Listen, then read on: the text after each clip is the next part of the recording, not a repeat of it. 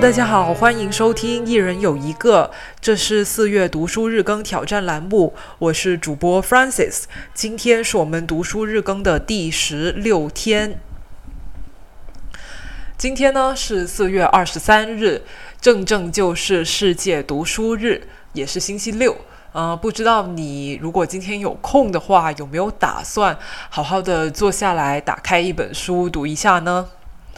昨天呢，我们在我们的播客里面更新了一期长节目，是我跟郝小七久违的双人合体啊，我们一起聊了一下我们的阅读习惯，呃，还有我们的一些阅读偏好啊，还有一些有关读书的好物安利。嗯，那期节目非常的长，有一个小时零四十八分钟，是我们有史以来录过最长的节目。啊，但是节目虽然长了，但里面的内容都是很轻松愉快的。如果你还没有听的话，那我强烈建议你这个周末找个时间去听一下。呃，说不定可以唤起你对阅读的兴趣，觉得读书其实也不是那么难的事情。呃，也会在我们两个非常搞怪的呃回答当中收。收获一点点幽默吧，嗯，那今天是星期六啦，啊，照样是一个划水的日子。那今天我想跟大家分享的这本书呢，说实话是我临时起意更改的一本书。我本来不是打算说这本书的。那我现在要聊这本书的呃起因呢，是因为我最近几天在微博冲浪的时候，发现大家都在呃。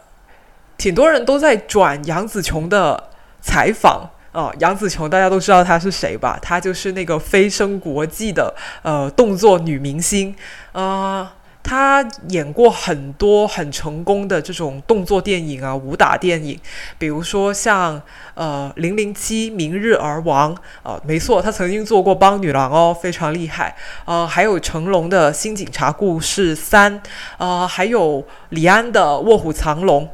嗯，所以她是一个在国际上面都非常具有知名度的这么一个女演员，而且大也是大家公认的这种呃武打巨星，就是拍动作戏非常的厉害的。那她最近几年大家比较熟知的作品，可能就是呃前两三年上映的那个呃疯狂有钱亚洲人 （Crazy Rich Asians） 啊。标准的中文译名是叫《摘金奇缘》。那在这个电影里面，他演的就是新加坡一个很保守的大家庭里面，呃，一个呃很保守的很有钱的大家庭里面的一个大家长的这样一个角色啊，饰演一位很严厉的母亲，有点像道明寺妈妈那样的角色。嗯，那最近为什么他的很多采访又呃重新成为了简中互联网的热点呢？啊，是因为他最近又有一部新电影上映了，那部电影的名字叫做《瞬息全宇宙》，英文名字是《Everything Everywhere at Once》。这个电影就是讲杨紫琼所饰演的一个中年亚裔的家庭主妇，突然有一天发现自己竟然是多个平行宇宙的超级英雄这样一个故事。他在现实生活里啊，收拾他家庭的烂摊子，然后又不停穿梭于不同的宇宙去拯救世界，是个脑脑洞很大开的喜剧故事。然后我看到很多呃转发这些呃访谈的呃网友们都是替杨紫琼高兴的，就是一方面她的演艺生涯如此的长青，在六十岁的。时候还能够接到这么好的呃角色，而且是一个就是如此另类的，不是花瓶那样的一个女性角色。呃，另一方面也是很高兴，她终于呃就是向更多的人证明了，她不仅仅是一个呃呃，她不仅仅是一个就是只会打野。就更高兴，他向呃世界证明了，他不仅仅是一个动作演员，呃，演喜剧、演文戏，他同样的擅长。我自己也是非常喜欢杨紫琼这位演员啦，我觉得她非常的漂亮，而且演技又很好。嗯，我相信，就说杨紫琼她有一个这么成功、这么长青的演艺生涯，跟她自己的刻苦努力、拼命还有敬业是绝对。密不可分的，但同时，他也需要遇到一些很好的电影项目，还有呃。慧眼识珠的导演，一些信任他的导演，愿意给机会他转型的导演，他才能够就说拓宽他的呃拓宽他的戏路啊，打磨自己的演技。那我觉得在他的职业生涯里面，呃，李安还有《卧虎藏龙》这部电影，绝对是他呃职业生涯里面非常重要的一个里程碑。呃，不仅仅是因为这部电影他拿了奥斯卡奖。也是因为于秀莲的这个角色跟她过去的那种呃纯打女的角色不太一样，呃，不仅要打，而且李安还要求她文戏也要演得很好，而且在打戏当中也要渗透出情感的这种表演，所以对杨紫琼来说也是一个很大的挑战。所以今天呢，我就想给大家推荐这本书，名字叫做《十年一觉电影梦：李安传》。这本书呢，呃，成书于二零零二年，那也就是说，它只囊括了呃李安导演他呃职业生涯前半段的一个内容，讲到《卧虎藏龙》。就完了之后的作品，像《色戒》啊、《少年派》啊这些，他都是没有讲的。呃，其实李安导演他之后的电影生涯更加的辉煌啊，又拿了金狮奖，又拿了三次奥斯卡最佳导演，应该没有人比他拿过更多的最佳导演奖了吧？对，但是呃，但是这后半段的内容并没有收录到这本书里面去，非常期待他他们会出一个新定本吧？嗯。然后呢，这本书的内容呢，主要就是呃介绍了李安的成长，以及他怎么样萌生想要呃拍电影的这一个愿望，还有他的呃他怎么。学学电影的，呃，之后呢，就基本上就是围绕着他的电影作品来展开了一个章节，介绍一部电影是怎么拍成的，按着时间顺序，从推手到喜宴，到饮食男女，再到理性与感性，再到冰风暴与魔鬼共骑，最后是卧虎藏龙。哦，还有一张是讲了他如何冲奥的，我觉得这一张也特别的好看。你可以看到好莱坞就是。他们这个圈子是怎么运作的？如果你想要拿奖，你得要付出怎样的努力啊？不仅仅是这个电影足够的优秀就行了，还有很多嗯，电影之外的事情你是要去着力的。呃，那这本书呢，它是以一种非常平易近人的方式写成的，因为它基本上就是李安的口述，然后再由作者张晋北。张敬贝去整理出来，所以整本书的语言都是非常的亲切，而且保留了很多呃李安他自己个人的一些用词的习惯还有语气，你经常就能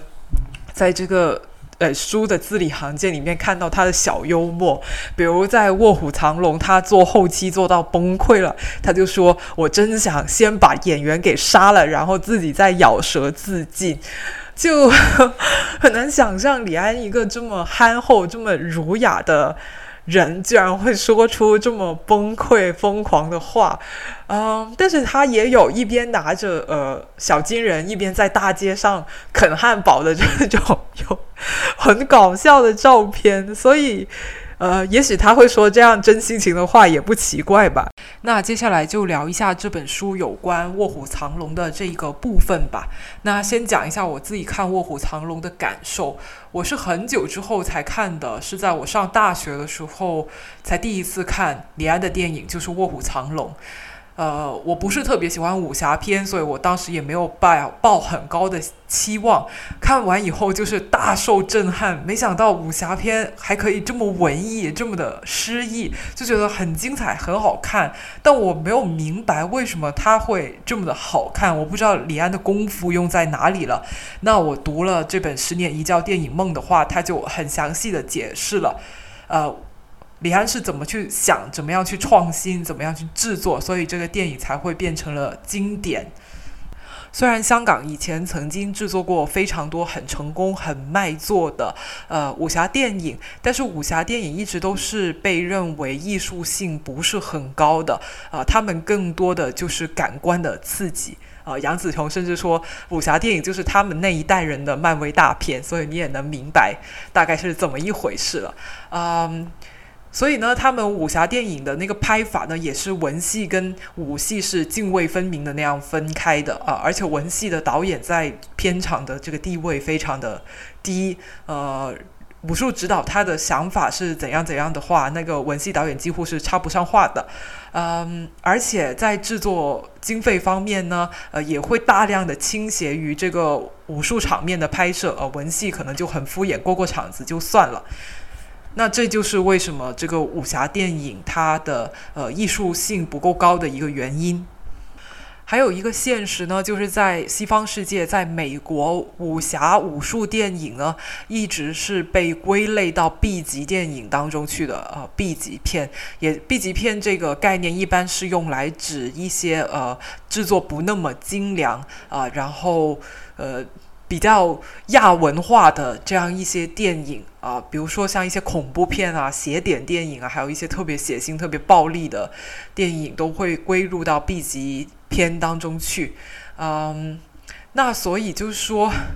它武侠片总体来说就是一个很难登上大雅之堂的这样一个呃。片种，但是对于很多海外华人的小孩，特别就是二代移民来说，他们了解中华文化就是通过这一些武侠片去了解的。那李安他作为一个中国人，同时也是一个生活在海外的华人，他就有那种使命感，想要说把我们的中国就中国电影里面很特殊的这样一个片种武侠片，能够提升一个 level，呃，把它的艺术性给做上来，同时也想上想象。这个呃，西方观众去证明，就是说，呃，武侠片不仅仅只能是一个 B 级片，它也可以是有很高的艺术价值的，是很高雅的这样的一种电影，去呃让武侠片打进主流的市场，而不是在 B 级片这样一个很亚文化的圈子里面，成为一个很很小众、很边缘的一个呃电影的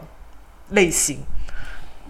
那为了拍出他心目中的理想的武侠电影，李安在《卧虎藏龙》里面做了很多大胆的创新，包括呃启用两位女主角啊，因为过往的武侠电影呢主要都是男人戏，是男人做主角的，女人就是可有可无的角色。但是《卧虎藏龙》的主角就是玉娇龙跟于秀莲是两位主角，这是很少见的一个情形。另外就是呃在这个呃。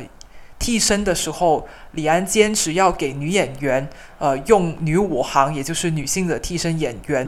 这是因为他希望画面可以做得更加的美。啊，在过去的武打电影里面呢，就算有女演员的打戏，他们还是会用呃男性的替身演员去给女演员做替身。啊，但是李安会觉得说啊，男性的特技演员，他不管是身形啊，还是呃肌肉线条啊，呃力量啊，这些跟女演员都是很不匹配的。那他为了呃不要那么的出戏，这个画面可以更加的协调，他就坚持一定要用女武行。但是就遇到了很多的困难，那个呃武行的人就跟他说：“哎，导演啊，你要在中国找两个女武行，那简直比我讨老婆还要难。” 那所以你也知道这一个行业它的性别比例到底是有多么的呃失衡，嗯，虽然李安他这个决定并不是说出于什么很自觉的女性主义的倾向，但无疑他的这个呃对艺术的追求也确实，嗯，给这个武行武武打片引来了一些清新的风气吧。当时李安他就认为，就说于秀莲这一个角色啊，放眼全世界就只能够。杨紫琼一个人来演，因为她不管是从商业价值、明星的魅力，还是她的这个呃武术的功底，还有就是嗯她的这个演技，都是最适合这一个角色的人。而且杨紫琼是整个班底当中，就是主角里面唯一一个真的能打的人，就是周润发啦、章子怡啦，还有张震啊，他们都不是武打演员出身的。呃，郑佩佩她虽然是，但是她的戏份非常非常的少。但是很不幸的是，杨紫琼她在开拍一周之后，她就受伤了，然后，呃，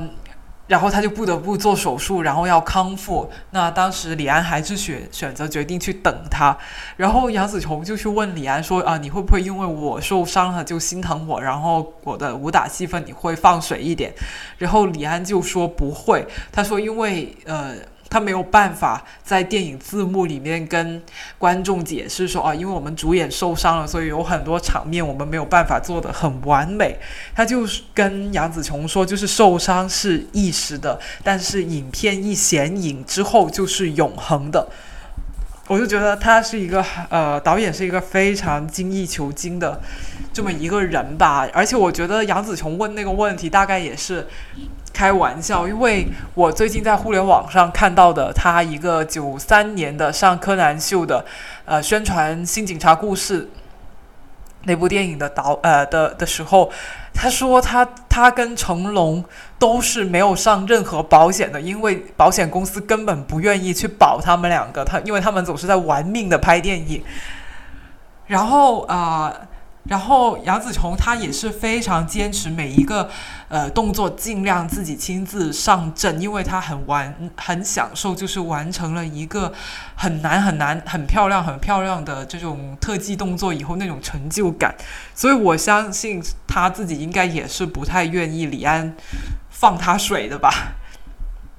还有呢，就是李安他有，他是一个呃，就是很有艺术追求的这样一个电影嘛，特别是在，呃，我我卧虎藏龙的这一个。拍摄上面，他就希望就是文戏跟武戏不再是这种泾渭分明的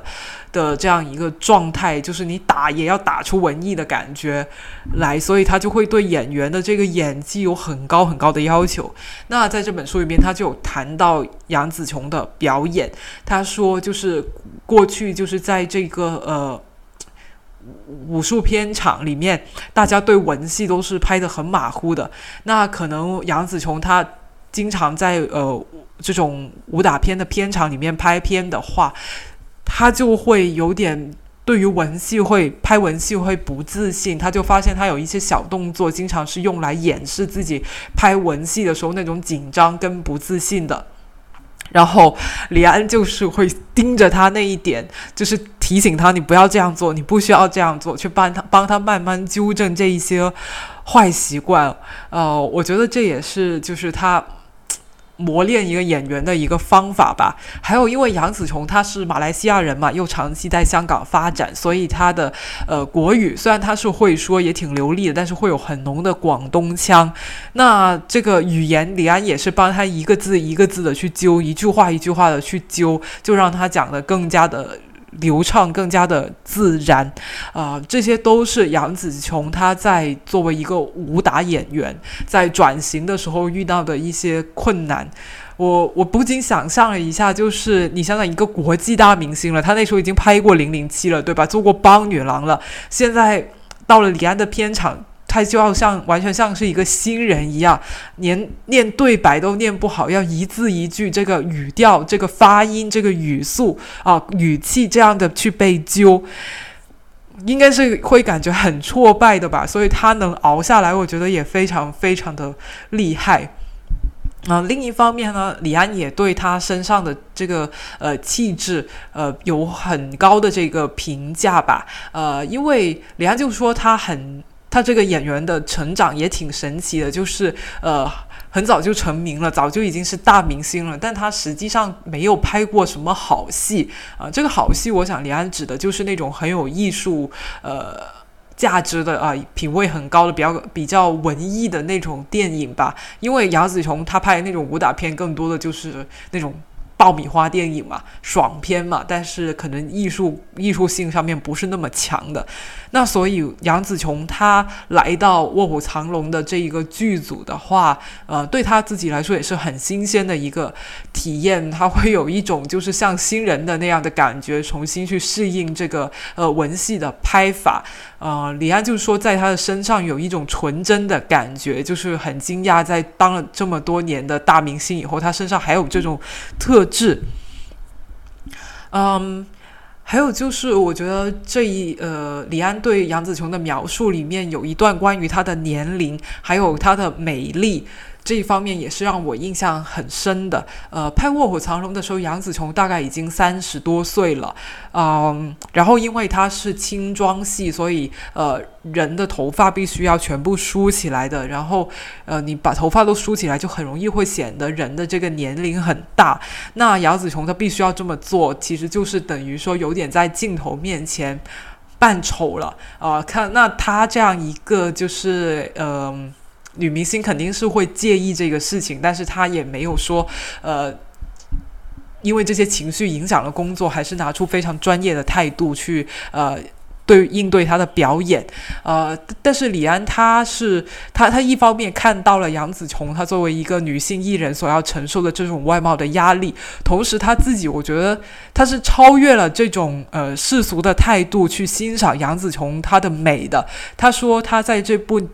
电影里面虽然不年轻了，但他是有另外的一种美的，呃，这种美也非常非常的动人，而且他也把这一种美给挖掘出来了。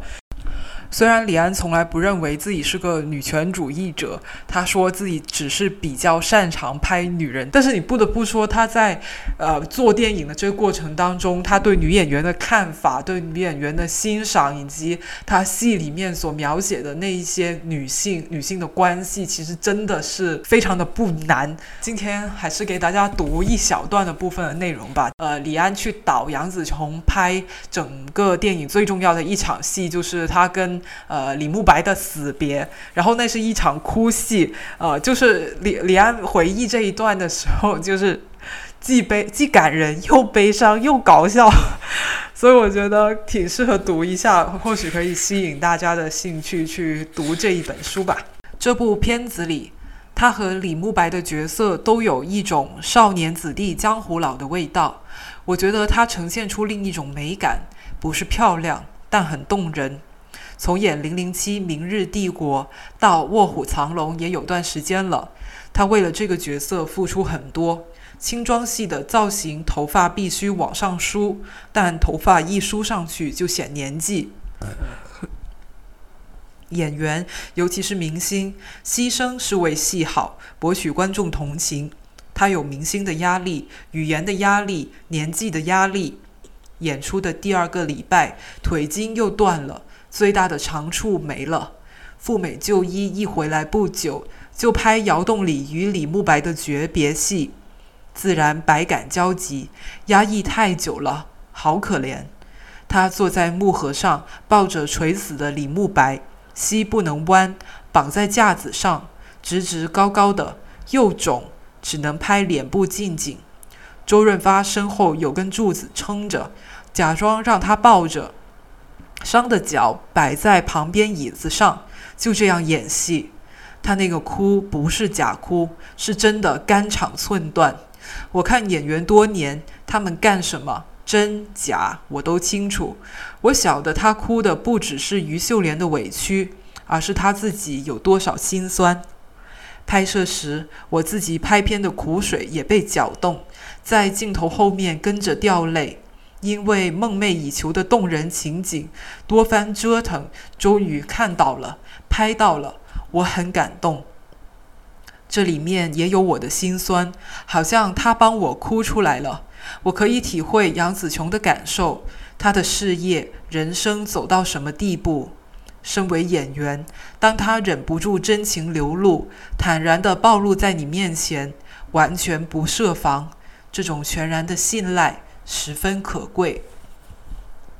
不过拍摄时我还得注意一些技巧问题，如眼泪的流量、眼泪背后眼神的思量、流泪的时机等等。有时演员在我讲戏时就哭了，等到真是等到正式来时却没了眼泪。所以拍摄当天我很小心，早上先拍掉其他的戏，一切准备就绪。吃中饭时还盯着他不要吃太多。